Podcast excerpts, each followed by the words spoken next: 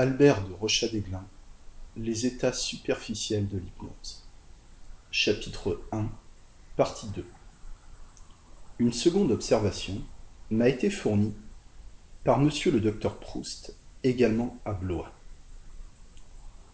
Mademoiselle X est atteinte de crise hystérique depuis deux ans. J'ai été appelé le 22 août 1886 auprès de cette jeune fille parce qu'elle était plongée depuis 24 heures dans un sommeil dont sa famille ne pouvait la tirer. Je constatai d'abord que ce sommeil présentait les caractères de l'état cataleptique. Les positions que je donnais aux membres persistant au moins pendant quelque temps. Me plaçant alors à gauche de la malade, j'appliquai la paume de la main gauche sur la partie médiane du front. N'ayant obtenu aucun résultat au bout de trois ou quatre minutes, j'appliquai la main droite de la même façon.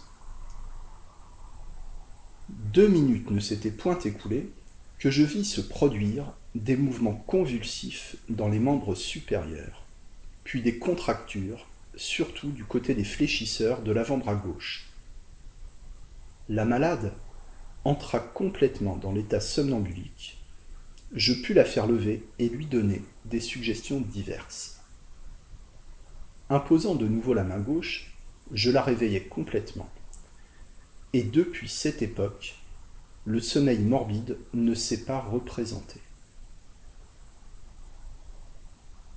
Maintenant que l'on connaît les principaux phénomènes de la polarité, on peut chercher l'explication d'un certain nombre de procédés empiriques employés par les magnétiseurs, hypnotiseurs, masseurs, toucheurs, etc. Prosper Alpinus, médecin du XVIe siècle, qui passa plusieurs années en Égypte, dit dans son traité de la médecine des Égyptiens que, deux points, ouvrez les guillemets, les frictions médicales et les frictions mystérieuses étaient les remèdes secrets dont les prêtres se servaient pour les maladies incurables. Après de nombreuses cérémonies, les malades, enveloppés de peaux de bélier, étaient portés dans le sanctuaire du temple, où le dieu leur apparaissait en songe et leur révélait les remèdes qui devaient les guérir. Lorsque les malades ne recevaient pas les communications divines, des prêtres appelés onéiropoles s'endormaient pour eux, et le dieu ne leur refusait pas le bienfait demandé livre 1, chapitre 8, fermez les guillemets. La production de ce sommeil lucide, en se couchant sur des peaux de bête, est confirmée par Pausanias, livre 1, chapitre 31. Celui qui veut consulter Amphiaraüs se purifie d'abord par un sacrifice qu'il offre au Dieu. Après plusieurs jours d'abstinence, et de fréquentes expiations. Il lui immole un bélier, sur la peau duquel il se couche, et il attend, en dormant, qu'un songe lui apprenne ce qu'il veut savoir.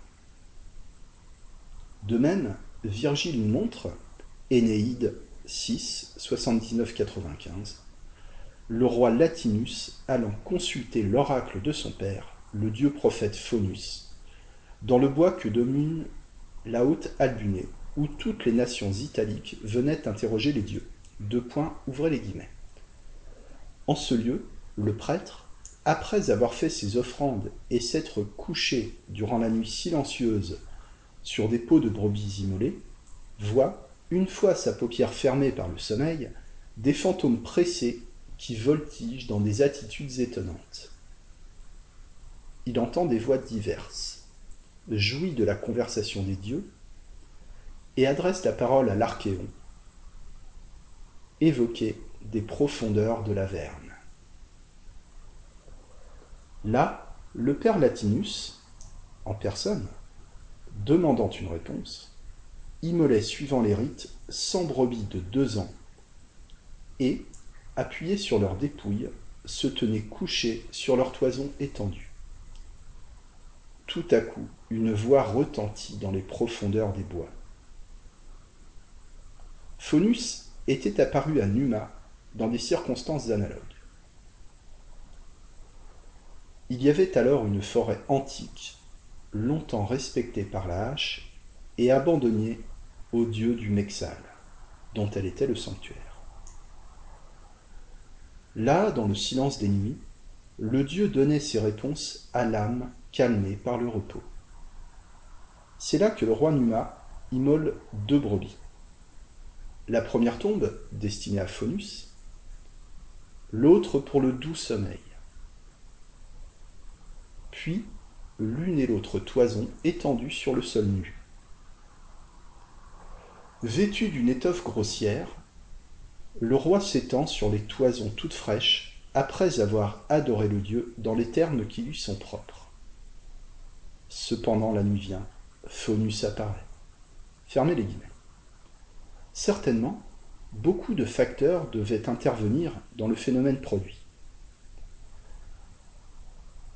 Mais il résulte de ce que nous avons dit plus haut qu'il suffit à un sensitif de poser sa tête en position isonome sur une peau d'animal pour tomber dans le sommeil magnétique. C'est à la fin du Moyen Âge qu'on voit apparaître les premières théories relatives à la polarité. Paracels comparait l'homme à un aimant. Et il disait que l'aimantation des personnes saines attirait l'aimantation dépravée de personnes malades.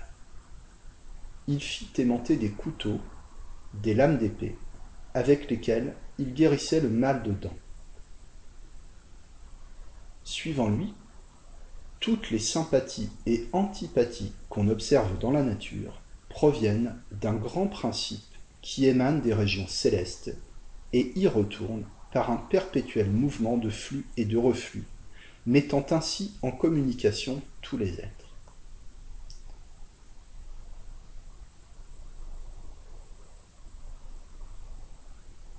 À la fin du XVIIIe siècle, on vit se produire de nombreuses guérisons en Allemagne, par un savant astronome, le père L, au moyen de l'aimant. En Amérique, par un médecin, Elisha Perkins, au moyen de tracteurs métalliques, c'est-à-dire de barreaux de 5 à 6 cm de long, formés par la réunion de deux métaux différents que l'on promenait lentement sur les parties malades. Enfin, en France, par le docteur autrichien Mesmer, qui opérait plus spécialement avec son propre fluide. C'est dans les nombreux écrits du célèbre magnétiseur que l'on va trouver nettement exposée la doctrine de la polarité. Dans un premier mémoire, il dit 1. Il existe une influence naturelle entre les corps célestes, la Terre et les corps animés. 2. Un fluide universellement répandu et continu de manière à ne souffrir aucun vide, dont la subtilité ne permet aucune comparaison, et qui de sa nature est susceptible de recevoir, de propager et communiquer toutes les impressions de mouvement, est le moyen de cette influence. 3. Cette action réciproque est soumise à des lois mécaniques inconnues jusqu'à présent. 9. Il se manifeste particulièrement dans le corps humain des propriétés analogues à celles de l'aimant. On y distingue des pôles également divers et opposés qui peuvent être communiqués, changés, détruits et renforcés. Le phénomène même de l'inclinaison y est observé.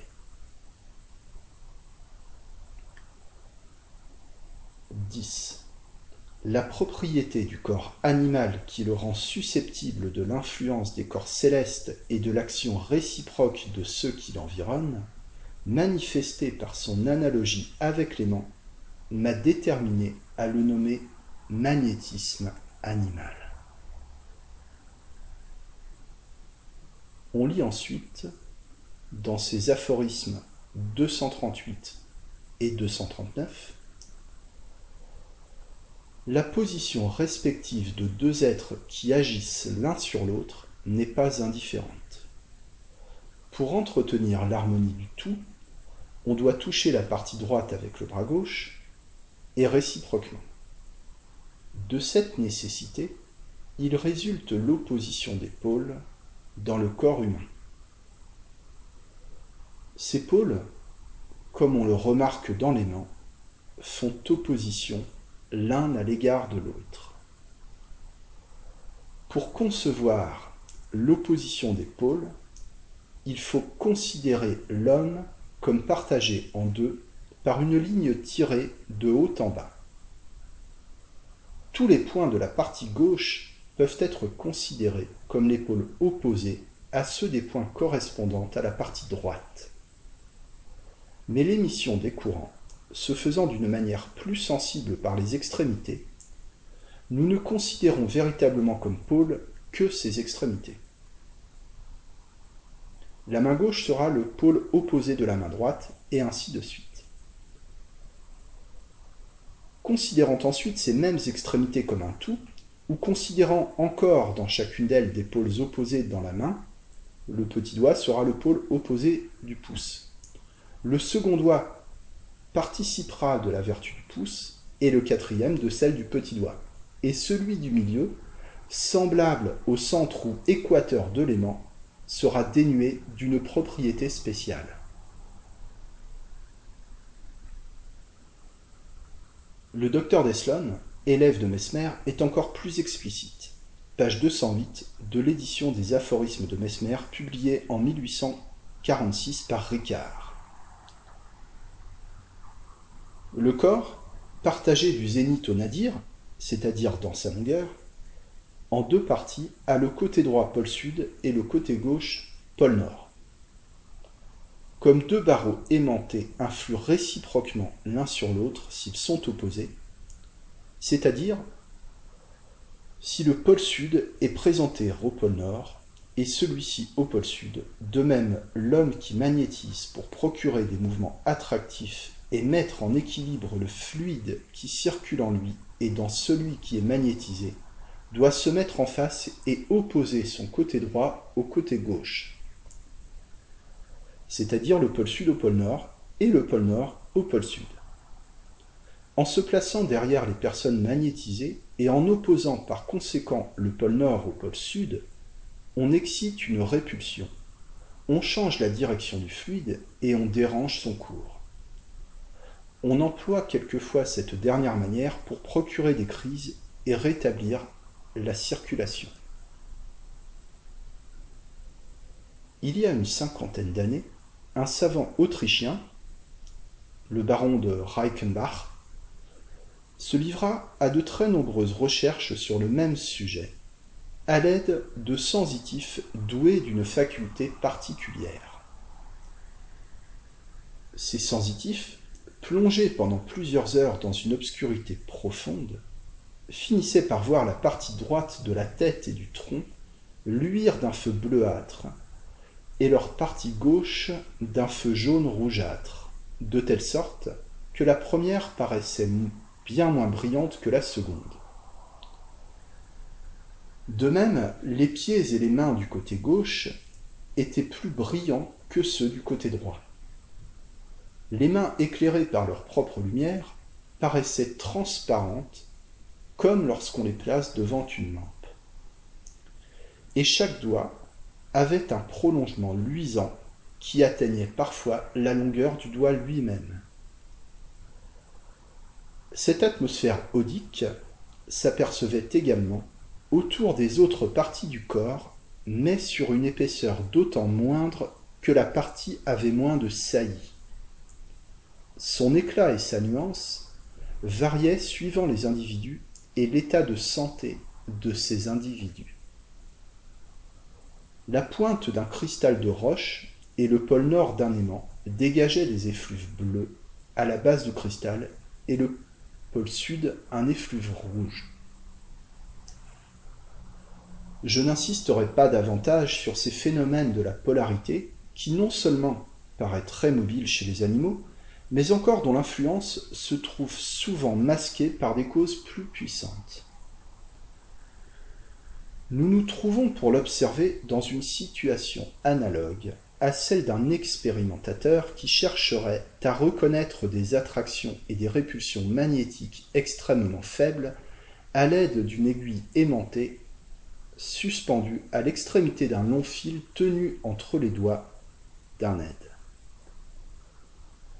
La moindre émotion de celui-ci fera mouvoir l'aiguille, souvent dans un sens contraire au mouvement qui devrait résulter de l'action magnétique. Est-ce une raison pour en conclure que l'effet n'existe pas? Certainement non. Surtout si nous parvenons à le reconnaître avec netteté en remplaçant l'aide par un piquet en bois ou en métal. Ici, nous ne pouvons changer le support et nous n'avons point encore trouvé le moyen de le rendre inerte. Il faut donc se résigner, pour le moment du moins, à voir échouer la plupart des expériences où l'on chercherait une preuve décisive des hypothèses par la reproduction continue d'une même conséquence. Chaque fois que le procédé opératoire influera sur le système nerveux du sujet, soit par la fatigue d'une trop longue attente, soit par la surexcitation due à la répétition du phénomène.